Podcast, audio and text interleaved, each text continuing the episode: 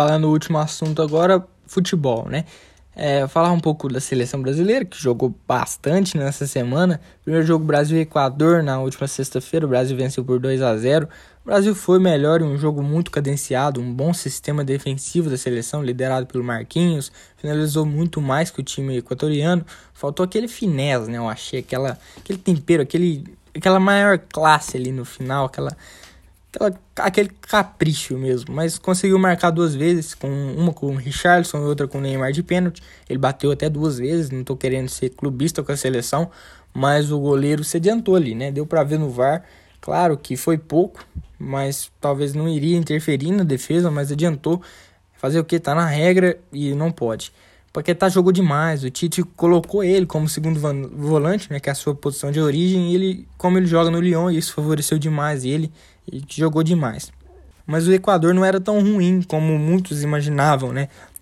O Equador vinha de vitórias contra é, Colômbia, goleada, perdeu para a Argentina dentro de é, fora de casa, uma roubalheira do juiz e vinha de excelentes resultados. Para vocês terem ideia, estão no G5 do das eliminatórias. Eles não, não era tão ruim assim como muitos pintavam antes do jogo.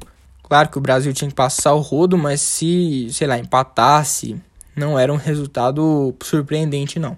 No outro jogo, Paraguai e Brasil, o Brasil venceu por 2 a 0 lá em Assunção. Os paraguaios entraram em campo buscando defender, né? Qualquer coisa que passasse pela frente da defesa. Então, uma agressividade brutal fazendo isso. Mas a seleção entrou bastante ofensiva. Quatro atacantes, todos querendo gol. E foi o que aconteceu. Neymar marcou logo no início uma jogada trabalhada em equipe. Excelente jogada. O Gabriel Jesus recebeu na ponta direita um lançamento fantástico. Olhou para a área, cruzou buscando o Richardson que furou. A bola sobrou no pé do Neymar, que sozinho ainda enganou o goleiro e marcou um belo gol virando o pé. Aí sobrou para ele, ele marca, né? Gol aos 3 minutos que mudou o jogo, confundiu completamente o adversário. O restante do jogo foi bem amarrado, pegado, muitas faltas. Paraguai, ao contrário do Equador, sustou algumas vezes com perigo nos cruzamentos à área, mas sem sucesso. Já o Brasil teve uma mais posse de bola na segunda etapa, contribuindo para alta, alta quantidade de finalizações do time. A defesa foi bem sólida, o que deu tranquilidade ao ataque, né? No finzinho do segundo tempo, o Neymar fez uma excelente jogada pelo meio do campo, um contra-ataque muito veloz ele chamou a marcação completamente para ele e só deu um tapa para o Paquetá livre ali no, na, no lado do campo, só para chapar no canto do goleiro. Extrema categoria para fechar mais um 2 a 0 Neymar que foi indiscutivelmente o melhor em campo, abrindo espaço para os companheiros, colocando todos em ritmo, marcando gol e dando assistência. Partida extraordinária do camisa 10, quando, conduzindo o um ataque que teve a melhor atuação dos últimos jogos. Ele de meio armador ali é imparável. Não tem como parar o Neymar de meio armador. Ele tá em todos os lugares do campo do ataque deixa a defesa perdidaça. Tomara que continue sendo colocado nessa posição. O Ney alcançou a marca de 106 jogos pela seleção com 66 gols e 46 assistências. São 112 participações em gol em, em 106 jogos. É inacreditável. Não tem argumento algum para criticá-lo, né? O Richardson também jogou demais em todos os lugares do campo. Gabriel Jesus também em todos os lugares do campo, muito versátil. O Firmino e o Neymar se revezando ali como falso 9 meio armador. Foi um esquema muito bom. De liberdade para todo mundo ali no ataque confunde demais a marcação. Seleção brasileira que com a vitória quebrou um tabu de 20, 35 anos sem conquistar, sem conseguir vencer o Paraguai no Defensores del Chaco. A última vitória foi em 1985. É verdade que jogaram apenas quatro vezes lá depois disso, é, mas ainda é um tabu. Brasil líder absoluto das eliminatórias, seis jogos, seis vitórias, seis pontos à frente da segunda colocada Argentina. O trabalho do Tite também é incontestável, né? Não deveria ser nem questionado se ele deve ou não seguir nesse cargo. São quatro derrotas em cinco anos pela seleção, é absurdo os resultados que ele tem. Fora que o ciclo tem que se encerrar depois da Copa, né? É, essa tem que ser a trajetória de um técnico na seleção brasileira.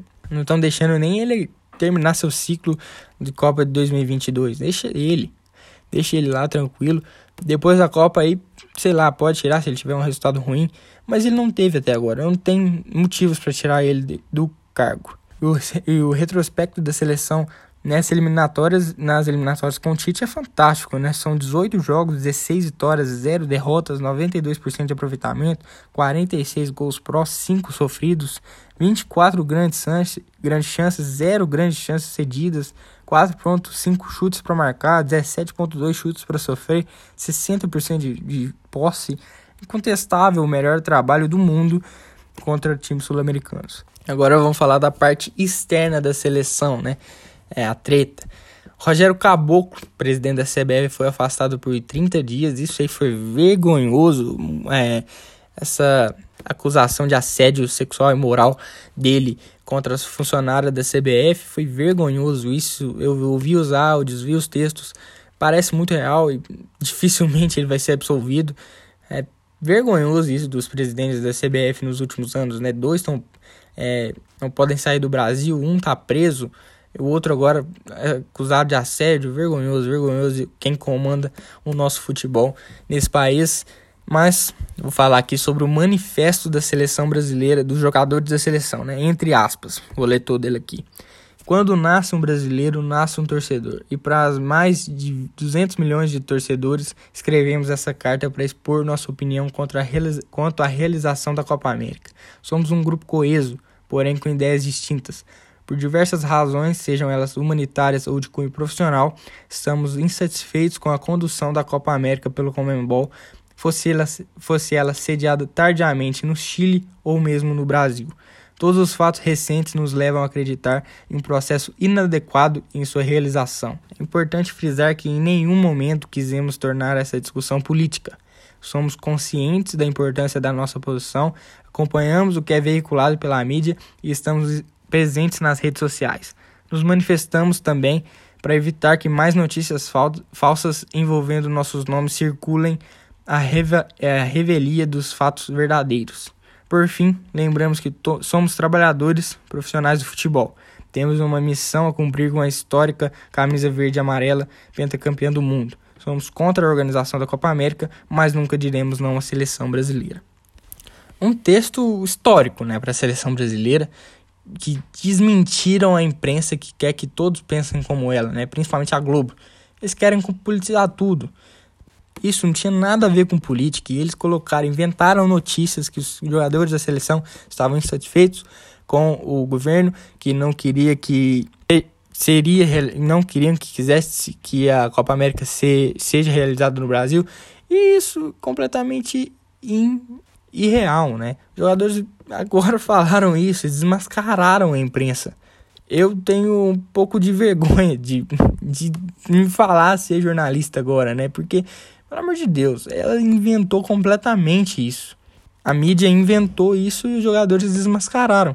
E todo, ela quer que todo mundo pense como ela. É uma coisa inacreditável.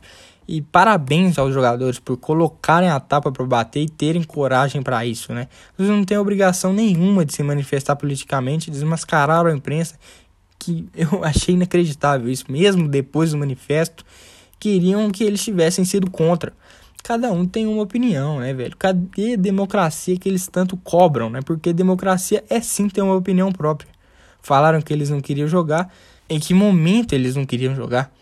A Globo, principalmente a imprensa, né, no todo, inventa notícias que vão de encontro ao que eles pensam, é só isso. É inaceitável os rumos que a imprensa está tomando aí nos últimos anos aqui no Brasil. E os jogadores estão corretos, estão certíssimos, né? Tremenda desorganização da Comembol, mas claro que eles vão defender e jogar com a camisa da seleção brasileira, porque sempre tiveram um sonho de defender essa camisa, né? E não tinha, não tinha nada de não querer jogar essa Copa América.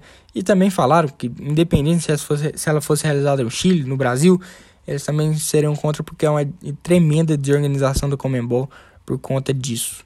Para a Copa América, o elenco será o mesmo, né? O Tite até fez a convocação, não mudou quase nada, então não vou nem comentar.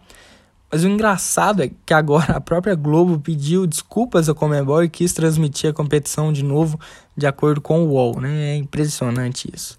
É engraçado que no mesmo dia também Argentina e Colômbia, os dois países que sediariam a Copa América, é, jogaram na Colômbia e com público. É um pouco contraditório isso, né? Mas fazer o quê? A nossa seleção olímpica perdeu o primeiro jogo por 2 a 1 para o Cabo Verde, um, desempenho terrível, mas venceu por 2, 3 a 0 o segundo contra a Sérvia. A convocação para as Olimpíadas sai dia 17 de junho. O time é excelente com o Neymar e mais dois jogadores acima de 24 anos. Não vai dar para segurar, né? Muito favorito para o bi olímpico. É, mesmo com todas essas polêmicas, a Copa América começa no domingo, dia 13, final dia 10 do, de julho, no Maracanã. Chegou até essa treta com realização ou não, chegou até o STF, o, o Supremo Tribunal Federal. É, acho que eles têm mais coisa para tratar, né? Mas por enquanto ainda não foi cancelada. Primeiro jogo é o Brasil e Venezuela, 6 da tarde no Mané Garrincha. E o grupo, são dois grupos, né? A e B. A tem Argentina, Bolívia, Chile, Paraguai e Uruguai. No B, Brasil, Colômbia, Equador, Peru e Venezuela.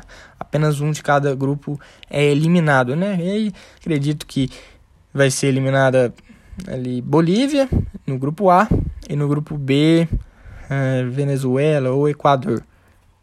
Mas provável é Venezuela, vai, são dois grupos bem disputados, né? É, no mata-mata se enfrentam é, nas quartas de final, né?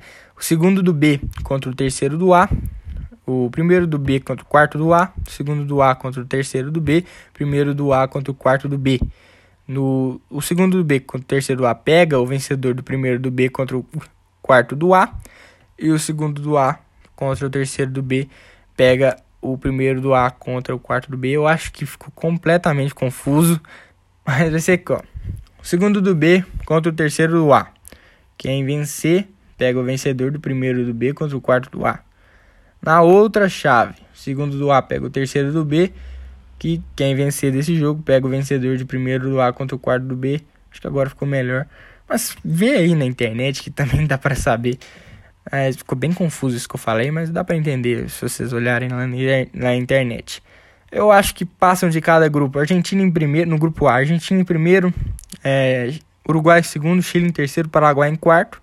No B, Brasil em primeiro, disparado, Colômbia em segundo, Equador em terceiro e Peru em quarto. E o Brasil é extremamente favorito né, nessa competição, por jogar em casa, por ter um elenco mais redondo, por estar em uma fase mil vezes melhor que qualquer outro time da América do Sul.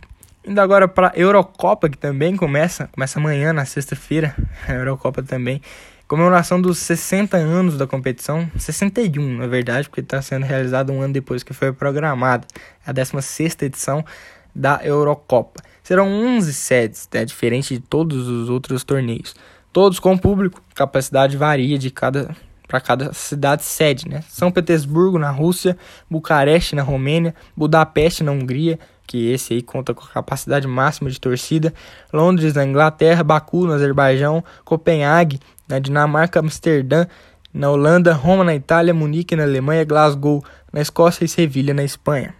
São seis grupos de quatro times, são 24 seleções ao todo, e se classificam os dois primeiros de cada e os quatro melhores terceiros colocados.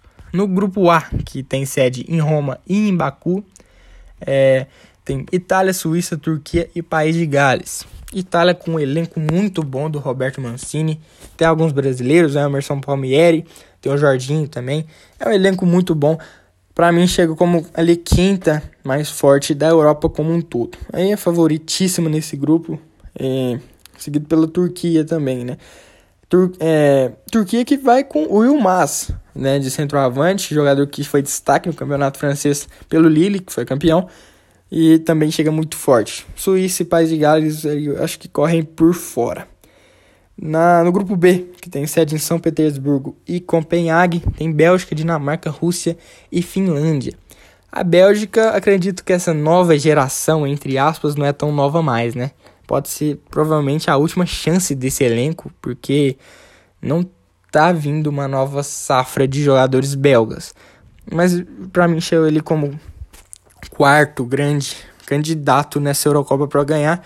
É, é um time excelente, De Bruyne, Lukaku, jogadores de destaques nas suas ligas, é, nas suas ligas nacionais. E vem muito forte esse time belga, mas né, eles costumam pipocar às vezes. Né? Na, a Finlândia faz sua estreia na Eurocopa. No grupo C, que tem sede em Amsterdã e Bucareste, tem Holanda, Áustria, Ucrânia e Macedônia do Norte. Holanda que vem capengando nos últimos anos, até fez uma final de Nations League contra Portugal que perdeu, mas depois disso tá decaindo demais o nível. Novamente vai ser Van Dijk a campo, Van Dijk que tá machucado aí tem mais de um ano. Muito triste a lesão do zagueiro sofrida pelo, é, com o Liverpool, mas não joga novamente. A Áustria e Hungria e Ucrânia devem brigar pela essa segunda posição. Macedônia do Norte corre muito atrás. Ela estreia também na, na Eurocopa e tem o Pandev como principal jogador aí do, da seleção. Venceram a Alemanha nas eliminatórias, né, nos últimos, acho que foi ano passado que eles venceram. Né, chega como zebra. É, pode até assustar ali, mas acho que não vai passar de fase não. No grupo D, sedes é em Londres e em Glasgow, na Escócia. Tem Inglaterra, Croácia, Escócia e República Tcheca. Inglaterra com essa nova geração, né? Fantástico elenco. É Harry Kane, Phil Foden, Jadon Sancho, Marcus Rashford. São jogadores destaques nos seus clubes, principalmente na Premier League e até no Borussia Dortmund, que é o caso do Sancho. Esse time inglês é fantástico e se não ganhar agora, é extremo favorito para as próximas edições da Eurocopa, da Copa do Mundo e da Nations também. É um grupo fenomenal e é uma nova geração, né?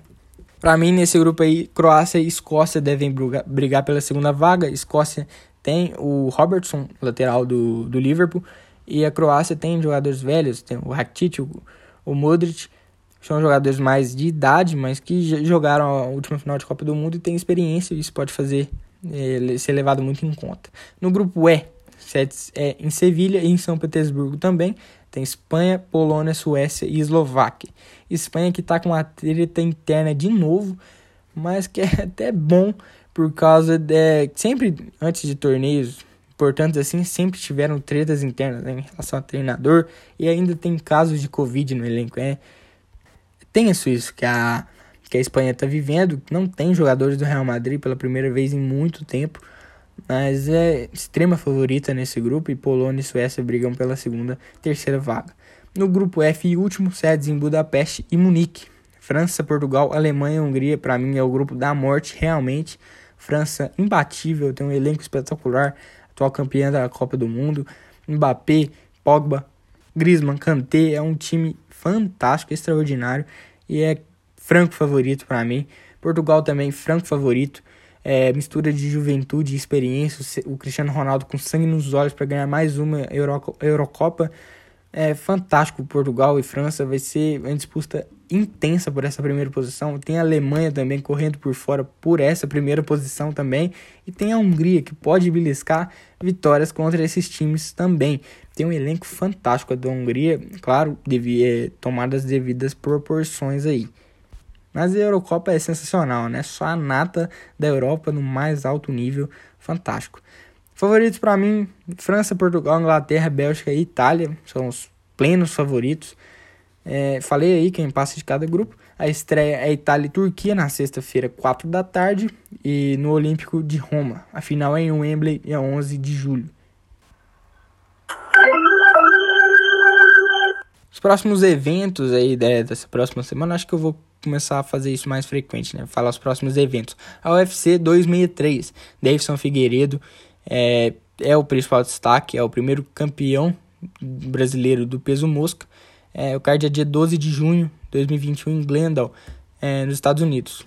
As duas principais lutas são é, disputa de cinturão do peso médio entre Israel Andersania e Marvin Vettori e no peso mosca também, disputa de cinturão, Davidson Figueiredo contra Brandon Moreno. Duas disputas de cinturão e duas revanches. É, Figueiredo e Moreno se enfrentaram no UFC 256. A luta terminou empatada e o brasileiro manteve o cinturão. Os dois aceitaram a luta 21 dias antes, muito pouco tempo para treinar. Ao contrário dessa nova luta, o brasileiro afirmou que a primeira luta está engasgada e prometeu nocautear o mexicano. Vai ser fantástico também, torcer muito pelo brasileiro. E o Anderson venceu o Vettori pela primeira vez em 2018. O nigeriano venceu. Mas serão duas lutas fantásticas. Vou trazer tudo aqui no próximo episódio. É, não vou nem falar também daquela luta lá de exibição entre o Logan Paul e a lenda do boxe Floyd Mayweather.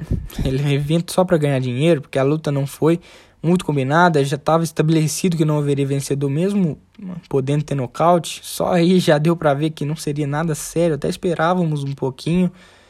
Mas é, já que poderia ter nocaute, né? Algo que podia na exibição entre o Mike Tyson e o Roy Jones Jr., mas não aconteceu. Logan Paul só abraçava o lutador, muito medo. Se o Mayweather quisesse mesmo, ele teria acabado essa luta primeiro round com enorme facilidade, mas 120 milhões de dólares combinados falaram muito mais alto, né? Quem comprou o pay-per-view lá nos Estados Unidos deve ter ficado bem puto.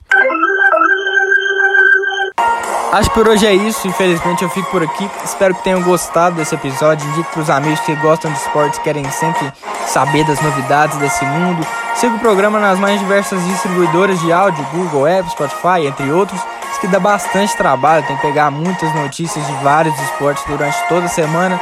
Então me ajuda se você gostou, discordou de alguma coisa, quer dar alguma dica, me manda um direct, siga lá no Instagram para saber também as notícias mais quentes, resumos de jogos, opiniões. Sempre aviso quando tem episódio novo. Arroba Primo Boleiro, site a mil por hora, primoboleiro.blogspot.com. Lá vai ter sempre as matérias mais contundentes do momento, opiniões, muitas outras coisas. Dá uma olhadinha, vou colocar tudo isso aqui na descrição do episódio. Me ajuda lá. Então é assim que eu me despeço. Essa foi mais uma edição do Ponscast e até semana que vem, no mesmo horário e no mesmo local. Valeu!